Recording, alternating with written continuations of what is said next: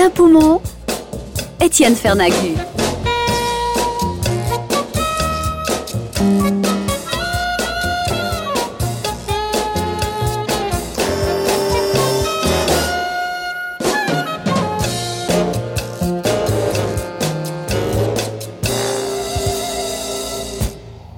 Toujours dans le cadre du Tour des Muvrons, là on va attaquer le deuxième jour. Le premier jour, qu'est-ce qu'on a fait? Ben, C'était le départ, on était parti de Pont-de-Nant qui est au-dessus de B, pour arriver à Derborance, Derborance qui est au-dessus de Sion et euh, qui est surplombé au fond par les, les Diablerets. Voilà, quand vous connaissez les Diablerets, ben, euh, était au pied du sommet des Diablerets.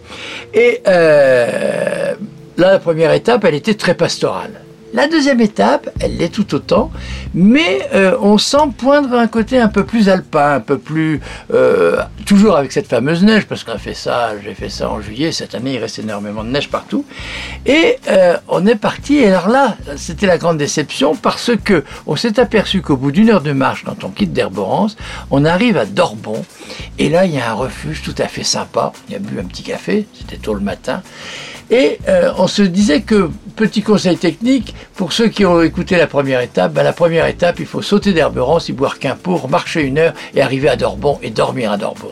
Et là, le lieu est fantastique. C'est une espèce de vieille cabane, une vieille ferme d'altitude, c'est un alpage tenu par des espèces, je dis beaucoup espèces parce qu'ils sont tellement originaux qu'ils méritent tous cette appellation-là, par des espèces de hippies modernes où vous avez par exemple la cocotte minute solaire. Vous avez un endroit, papa.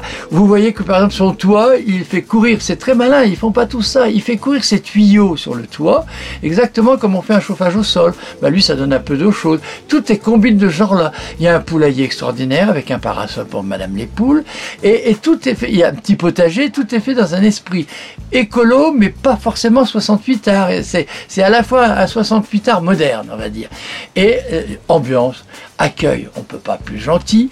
Euh, la, une des maîtresses des lieux portait, vous savez, ces jupes de tennis, euh, jupettes de tennis avec un short en dessous.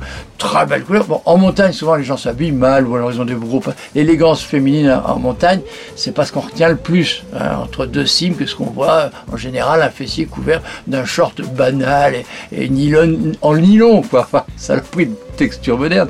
Là, ça va être de la classe. Et puis cet endroit, une fois qu'on repart de là, on, a la sensation de rentrer dans quelque chose qui fait déjà un peu plus haute montagne. Du reste, on, va, passe à des endroits euh, euh, bah, qui, sont, qui sont nettement plus en altitude. Par exemple, le col de Forclaz. Bon, des Forclaz, il y en a partout les cols, mais celui-là, le col de Forclaz, on passe à 2612 mètres et on va finir à la cabane Rambert qui est à 2580. Donc on est déjà dans un contexte nettement plus haute montagne. Et comme ce jour-là, il y avait beaucoup de neige, on a fait une petite erreur d'itinéraire. On ne le dit à personne. Après ça, on dit que c'était une variante voulue. Mais bon, ça, c'est des mensonges de grimpeurs, ça. Donc, nous sommes partis et il y avait sur la carte un endroit il y avait deux options, une à gauche, une à droite. Il n'y avait pas de traces, on était les premiers à passer et on savait qu'on devait se repérer sur deux lacs. Et euh, on voit deux espèces de, choses incurvées dans la neige. On se dit, bah, ça, ça doit être les lacs et puis ils sont pas fondus. Donc à partir des lacs, on passe à gauche. Ah, là, c'était pas le même film. Quand je dis on, je vous dis, c'est le deuxième épisode, je vous dise avec qui j'étais, avec un pote qui est mon voisin et avec la femme de mon voisin. Donc nous, j'étais, il y avait euh, Christine, son beau-frère Gérard et ma pomme. Tout ça, c'est les voisins de Saint-Jean-d'Eau.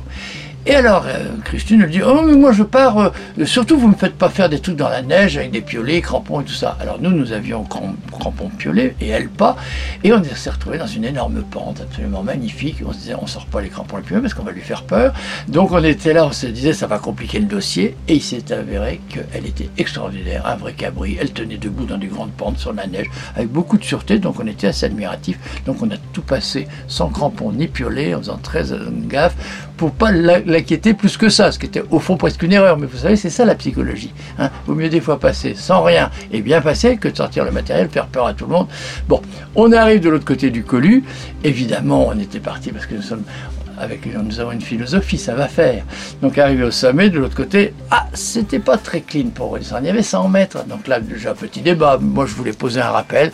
Euh, mon pote, il a l'humeur plus champignonneur, chasseur, donc ça marche n'importe où, genre cabri. Donc il a pris cette option-là. Finalement, je l'ai suivi parce qu'il a des gros muscles, il fait le méchant. Donc on a dit, on va faire comme ça.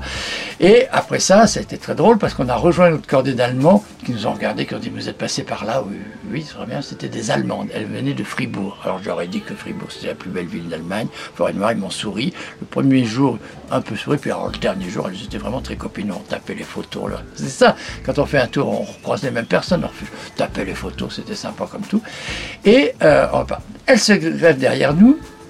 Et à la fin, qu'importe les noms des endroits, il y a une espèce de grande pente comme ça à traverser. Et la sécurité vous aurait souhaité qu'on passe peut-être par le bas, qu'on fait la boucle pour éviter les coulées. On s'engage, il y en a une au loin qui part, on voit qu'elle s'arrête assez tôt, on se dit on va pas perdre. on a tout coupé. C'était sympathique. Et on est arrivé à un endroit, mais alors magique. Cet endroit magique, c'est la cabane Rambert. C'est un balcon. Vous êtes là, vous voyez toutes les Alpes jusqu'au Cervin, vous voyez le Mont Blanc. vous êtes dans un endroit absolument étonnant. Et comme vous êtes arrivé par l'intérieur de la montagne, si j'ose dire, vous débouliez d'un colu et paf vous êtes sur la campagne Rambert, c'est un peu comme si vous étiez, vous aviez fait des, heures et des heures à l'intérieur de, choses un peu pas étriquées, mais où la vue est, celle que l'on a, point barre, et d'un seul coup vous passez, passez l'épaule et paf, devant vous s'ouvrent toutes les Alpes, toutes les Alpes. Alors là, c'est assez saisissant, et en plus l'accueil dans le refuge est vraiment top. Ce gardien, je le connaissais parce que c'était l'ancien gardien de la cabane Suzanf. Ils ont changé. C'est-à-dire que le gardien de cabane Rambert est parti à Suzanf et celui de Suzanf est parti. C'est leurs affaires à eux, ils s'en débrouillent.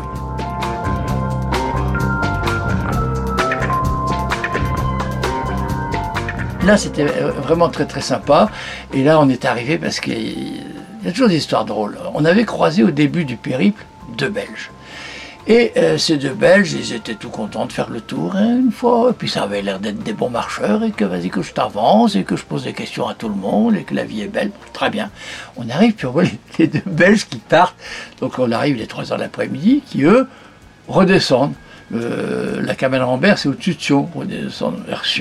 Alors on s'étonne parce qu'en général, quand on a fait la boucle, on ne redescend pas à cette heure-là, on, reste dans le refuge. On s'est dit où ils sont radins, où ils sont pressés, ils ont un train à prendre, je sais pas. Et en fait, euh, ils sont arrivés, ils ont demandé à loger, ils n'avaient pas réservé. Alors le gardien de la cabane leur dit ben euh, oui, oui, il y a de la place. Et puis c'est un gardien de cabane, dit mais la prochaine fois, dans ces cas-là, il faut quand même appeler. Nous, qu'on s'organise, c'est quand même mieux de savoir combien on sera le soir. Bon, très bien. Le gars, il reste une heure ou deux, il boit une ou deux bières, et d'un seul coup, il décide que finalement, il reste pas, il se tire. Donc, au moment où on arrive, il venait d'aller dire au gardien que terminé, ils en avaient marre qu'ils redescendaient. Et là, le gardien leur a filé une avoinée, une avoinée de gardien de refuge. Donc c'est assez sympa, vous savez, ça, de l'autorité. Alors là, ça a été un moment assez extraordinaire. On a vu les Belges partir, un peu la queue entre les jambes. Nous, on rigolait comme des fous. Et le gardien de refuge qui finalement trouvait ça assez drôle. Puis sont arrivés nos Allemands. Alors comme il y avait des orages à peu près tous les jours, mais vous savez, le problème de l'orage en montagne, il suffit d'arriver vers 15 heures, voilà, puis euh, avant 15 heures, il peut y avoir des orages avant, mais c'est souvent après. Et pendant qu'on était là, ça c'est les petits plaisirs de la montagne. On était là, piano chaud, on est les premiers, on choisit sa couchette, enfin dans les premiers on choisit sa couchette, on s'installe, on met le papier dans les chaussures pour que, absorber l'humidité et tout ça. Et arrivent nos trois Allemandes de Fribourg, qui elles se sont fait l'orage, trempées comme des soupes.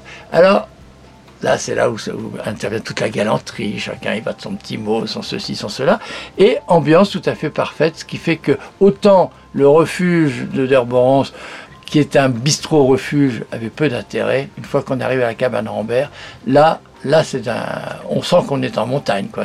Et puis en plus, ce genre de refuge, ce sont des vrais refuges, en ce sens que ce sont aussi des points de départ pour, par exemple, de là vous pouvez aller faire le Grand Mufran. Alors, il y a aussi cette ambiance qui est déjà plus, euh, plus haute montagne. Et c'est ça qui est plaisant.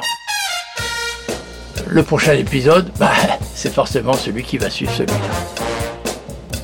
A plus